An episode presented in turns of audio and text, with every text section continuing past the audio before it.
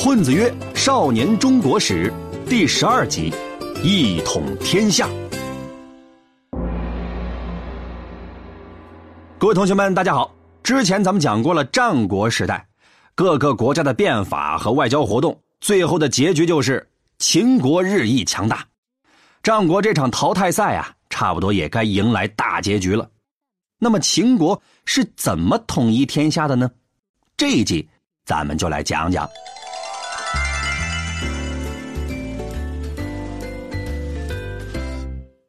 商鞅变法之后啊，秦国越来越强。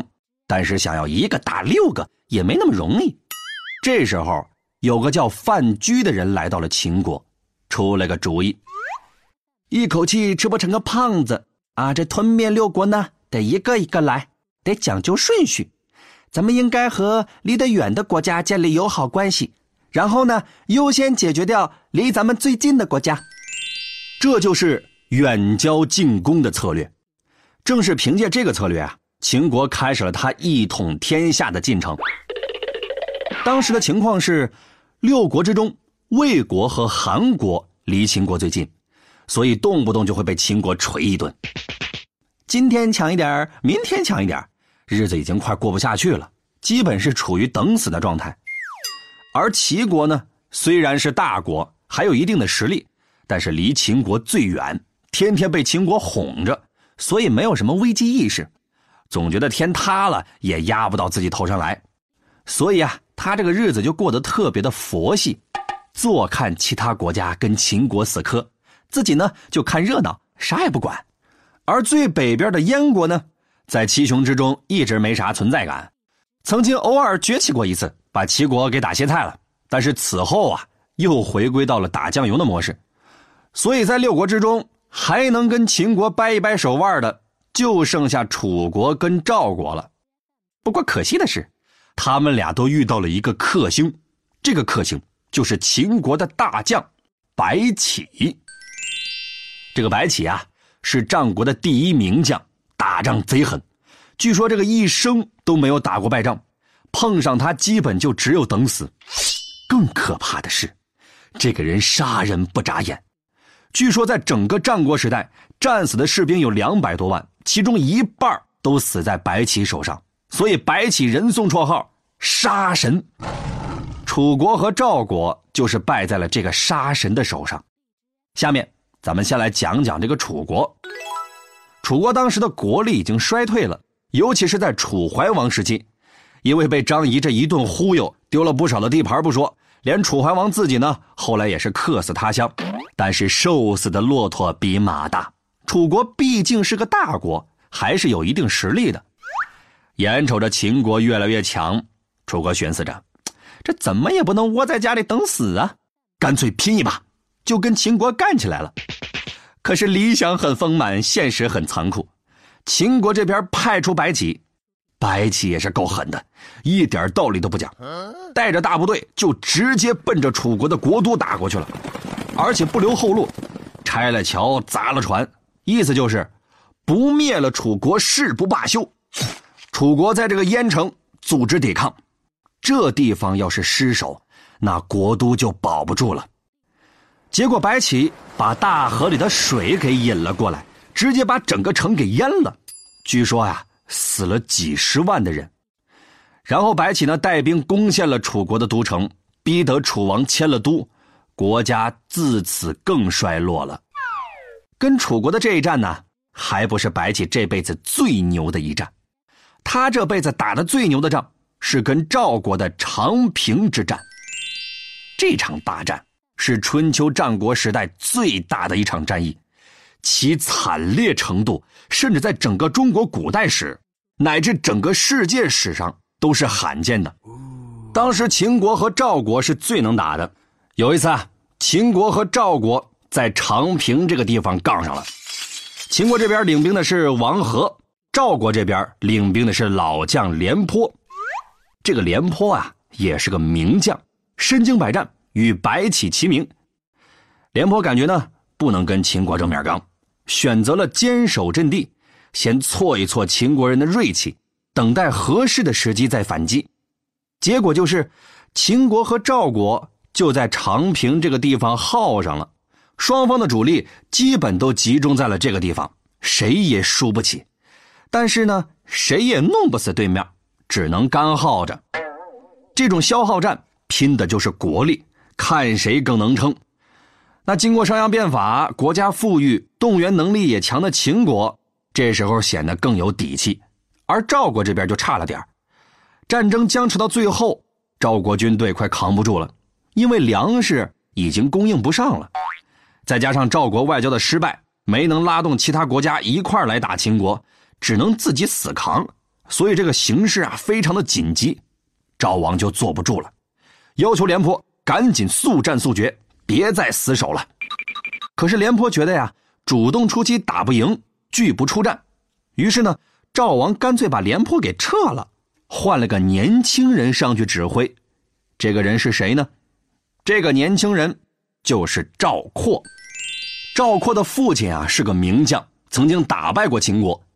赵括呢自幼跟着父亲熟读兵书，说起兵法来那是头头是道，用嘴打仗没人能比得过他。但是呢。实战经验不足，所以呢，后人说他是纸上谈兵。因为这个原因呢，赵括的母亲都站出来反对让赵括带兵，可是赵王却执意要让赵括出战。后来赵括代替了廉颇，指挥赵军全线出击，跟秦国人决战。而这个时候啊，他还不知道，秦国这边的主将已经在暗中换成了白起。一个是身经百战的杀神，一个是初出茅庐的小将，双方都调换了主将，可是效果却是大为不同。老谋深算的白起假装打不过，把赵括给引了过来，然后截断了赵括的退路，断了赵括的粮草。赵括几次突围都没有成功，最后战死在这里。据说赵国士兵有四十多万人，一半战死了，一半被秦国人俘虏了。可是白起觉得这帮人呐太难管了，干脆把这些俘虏全都给活埋了。这就是长平之战。自此之后啊，赵国元气大伤，全国能打仗的男人死了一大半，再也没有办法和秦国叫板了。战国七雄，秦国最强的局面已经不可逆转，剩下的只是怎么统一全国的问题了。等到不久之后的秦王嬴政，也就是这个秦始皇继位之后，秦国的统一大业正式展开。秦国先是把离自己最近、早就已经半死不活的韩国给兼并了，之后又集中兵力把元气大伤的赵国给做掉了，此后又马不停蹄把魏国也给收拾了。就这样，韩、赵、魏这曾经联合起来瓜分晋国的三家，最先灭亡了。搞定了韩赵魏这三个之后，秦国大举进攻南方的楚国。楚国的大将项燕，也就是项羽的爷爷，带领楚国人拼死抵抗。不过呀，胳膊拧不过大腿，楚国还是灭亡了。南边搞定了，就该北边了。一直打酱油的燕国，在军事上没有办法抵抗秦国，干脆出了个歪招。派了个刺客去刺杀秦王嬴政，这个刺客是谁呢？这个刺客就是大名鼎鼎的荆轲。可惜啊，荆轲刺杀失败，被嬴政给绕柱反杀了。于是啊，等待燕国的只有灭亡了。这些个国家一个一个被消灭之后呢，只剩下一个看热闹的齐国了。因为离秦国远，所以齐国这一直没啥危机感。这会儿突然发现，身边的小伙伴全都被收拾了，秦国人已经打到家门口了。这齐国干脆直接投降了。所以啊，这秦灭六国的顺序是韩、赵、魏、楚、燕、齐。呃，如果你觉得有点乱的话，没关系，只要你记住一个口诀就行了。这个口诀就是“韩赵魏去演齐秦”。秦灭六国。历经五百多年大混战的春秋战国时代就此落幕了。秦王嬴政在灭六国的战争中只不过花了十年的时间，但是在这十年的背后，是秦国历代国君上百年的经营和算计。正是因为有了这漫长的铺垫，才为秦国最后的统一大业铺平了道路。好了，最后咱们来总结一下这一期节目的内容。这个秦国呀，经过变法之后，成为了战国七雄中最强的一个。然后呢，又采取了远交近攻的策略，对六国各个击破，最后完成了统一大业。这个春秋战国时代虽然结束了，但是另一个伟大的时代——秦朝，就要来临了。好了，这一集咱们就讲到这儿。如果大家还没听够呢，没关系，我们还制作了生动有趣的漫画图文。帮助大家总结和理解本节课的内容，就在下方的全文阅读里，不管是课前预习还是课后复习都有帮助，推荐大家看一看。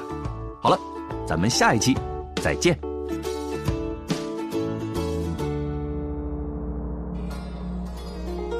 尧舜禹夏商周，春秋战国大乱斗，一个秦，两个汉，三国英雄点个赞。东西晋，南北朝，风流奇葩乐逍遥。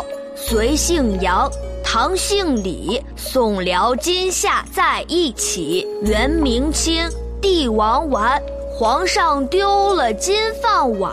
混子哥，美洲见，中华上下五千年。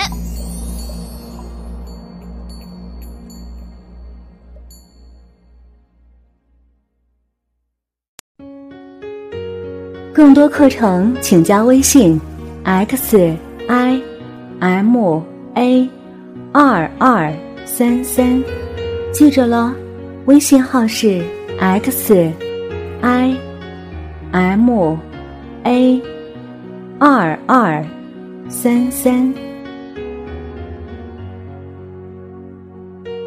更多课程，请加微信：x i m a。二二三三，记着了，微信号是 x i m a 二二三三。